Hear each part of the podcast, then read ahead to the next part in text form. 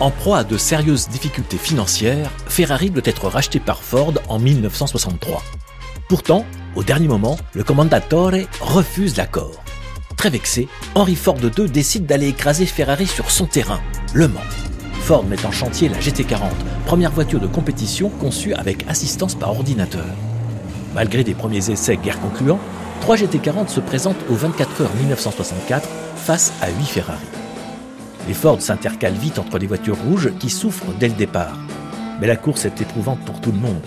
L'une des Ford est retardée et les deux autres abandonnent avant la nuit, dont celle de Ginter et Grigori qui étaient en tête. Finalement, la Ferrari de Guichet et Vaccarella l'emporte, signant la cinquième victoire consécutive du cheval cabré au Mans. Pour 1965, Ford fait confiance à Carroll Shelby pour développer la MK2, évolution des GT40. Deux exemplaires sont engagés dans la Sarthe. Comme espéré, elles sont très performantes, notamment en ligne droite, mais encore trop fragiles.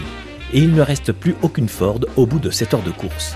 Le rythme élevé a pourtant fait des dégâts sur les Ferrari d'usine, et c'est un triplé dû à des écuries privées qui donne à la firme italienne sa neuvième victoire dans la Sarthe, signée par Rindt et Gregory.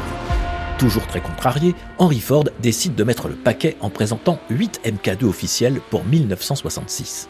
Le grand patron fait même le voyage en France afin de mettre la pression sur ses troupes.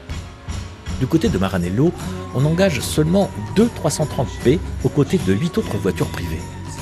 Les Ford dominent dans les premières heures, mais les Ferrari, plus sobres, gagnent dans les stands ce qu'elles perdent sur la piste.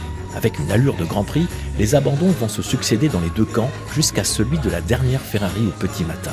La voie est alors libre pour les Ford qui franchissent la ligne d'arrivée ensemble.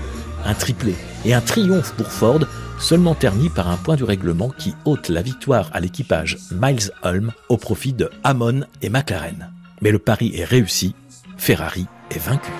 Trois autres victoires Ford vont suivre, dont celle de 1967 gagnée par Dan Gurney et A.G. Foyt sur une Ford MK4 après un duel somptueux contre les Ferrari et au bout de plus de 5000 km parcourus. Bataille de titans, le duel Ford-Ferrari a inspiré de beaux scénarios et des héros de films.